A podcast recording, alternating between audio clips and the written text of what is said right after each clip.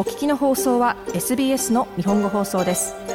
詳しくは SBS 日本語放送のホームページ sbs.com.au スラスジャパニーズへどうぞ。10月5日木曜日の SBS ラジオ日本語放送ニュースシドニーから平林純子がお伝えします。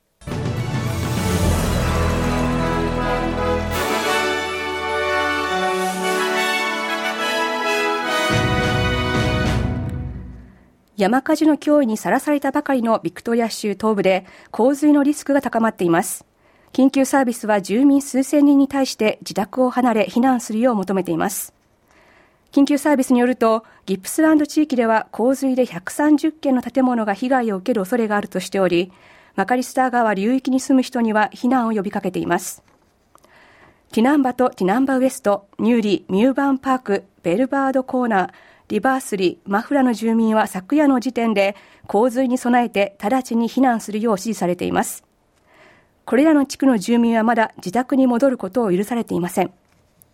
州政府のジャシンタ・アラン州首相は、避難指示に従った住民への感謝を示し、引き続き指示に従うよう求めました。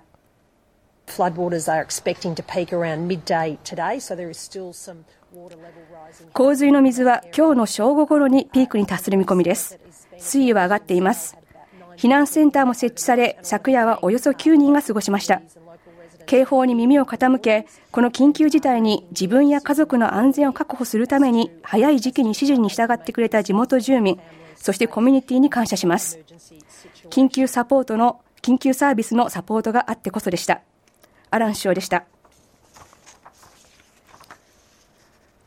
オーストラリアの家賃が過去最高の水準を更新したことが新しいデータで示されました。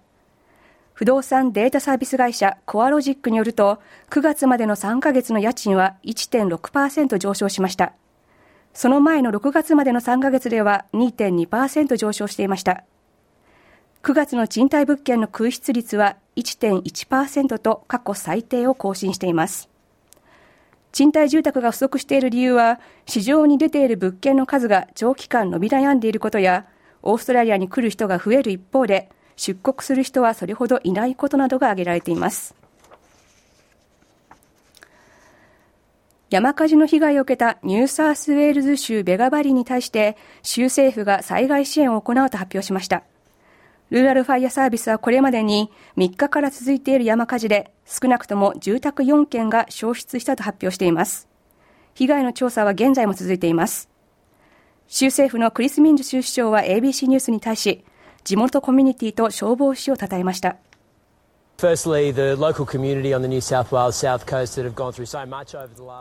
最初に言いたいのは、州のサウスコーストの地元コミュニティは過去数年間、厳しい状況を切り抜けてきたということです。とりわけ、バーマグイ周辺のサウスコーストでの状況に、コミュニティは迅速に対応し、緊急サービスとのコミュニケーションもうまくいきました。昨夜、そしてその前の夜には、夜を徹して消防士200人以上が貢献しました。これらのボランティアの方々、 Fire Rescue ニューサウスウェールズの方々の素晴らしい貢献に心から感謝しています。ミンズ首相でした。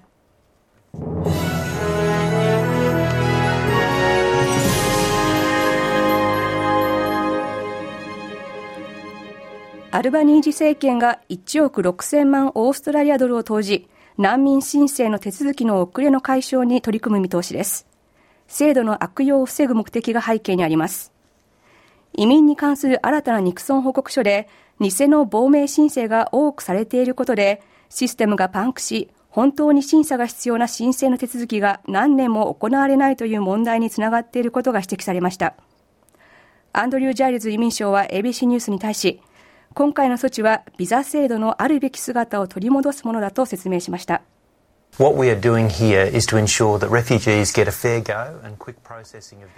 制度を悪用して立場の弱い移民を搾取しているビジネスモデルを解体し、難民が適切な対応を受け、彼らの申請手続きがより迅速に進むことに全力で取り組みます。このようなことが行われていることで作業が遅れ、亡命申請の手続きには今2年半もかかっています。手続きをしながらオーストラリアに10年滞在している人もいるでしょう。今のやり方を直ちに変え、手続きにかかる時間やエンドツーエンドの対応に取り組みます。それは難民の利益になることであり、同時にこの業界全体で行われている搾取の構造を一掃することでもあります。ジャイルズ移民省でした。ネオナチに扮した男がファーストネーションズの旗を燃やす様子を映した映像が先住民のリディア・ソーブ上院議員に対して送られたことを受けて連邦警察 AFP が捜査を開始しました。このビデオでは目出し帽をかぶった男が自らをネオナチグループ Warriors for Convict Resistance であると名乗り白豪主義を支持する声明を読み上げた後先住民の旗を燃やしナチスの敬礼をしています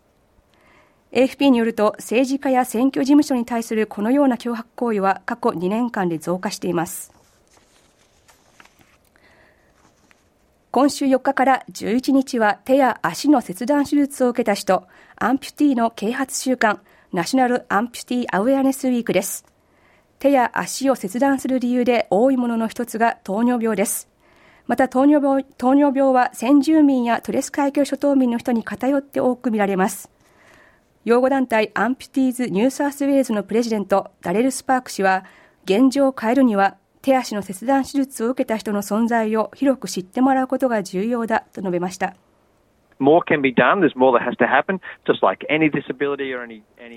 もっと多くの対応が行われるべきでできるはずです。他の障害などと同じで、まずは広く知ってもらい、それを通じて成功とより良い生活を実現するためのコラボレーション、そして周りの理解を得ることへとつなげていきます。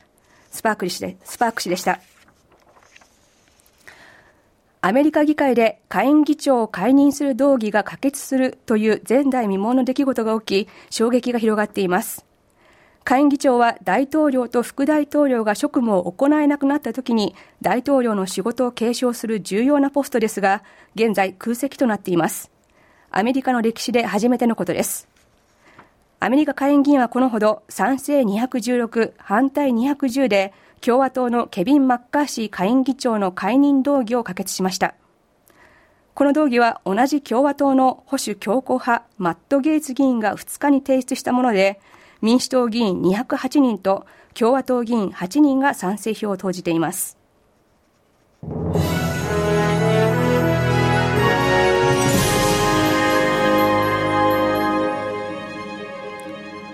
続いてスポーツサッカーです。国際サッカー連盟 FIFA が4日、2030年に行われる男子ワールドカップをヨーロッパ、アフリカ、南米の3つの大陸、合わせて6カ国で開催すると発表しました。2030年の大会は FIFA ワールドカップの100周年記念大会となります。大会を共催するのはモロッコ、ポルトガル、スペインの3カ国ですが、特別に3試合のみをウルグアイ、アルゼンチン、パラグアイでそれぞれ行います。2030年大会は第1回の開催国だったウルグアイから始まる見通しです。続いてファイナンスです。 Exchange rate、お昼の値動きです。オーストラリアドル1ドルは日本円で94円36銭。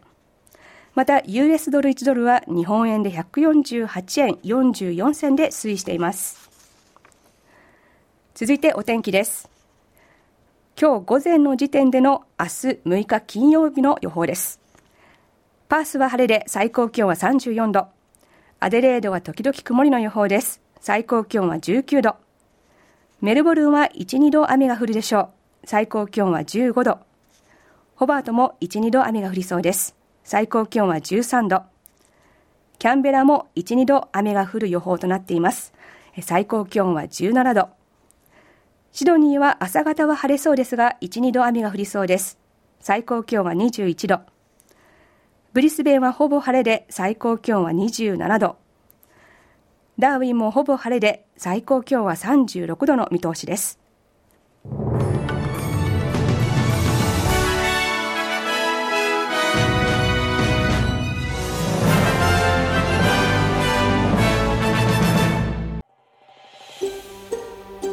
SBS 日本語放送の Facebook ページで会話に加わってください。l i いいねを押してご意見ご感想をお寄せください。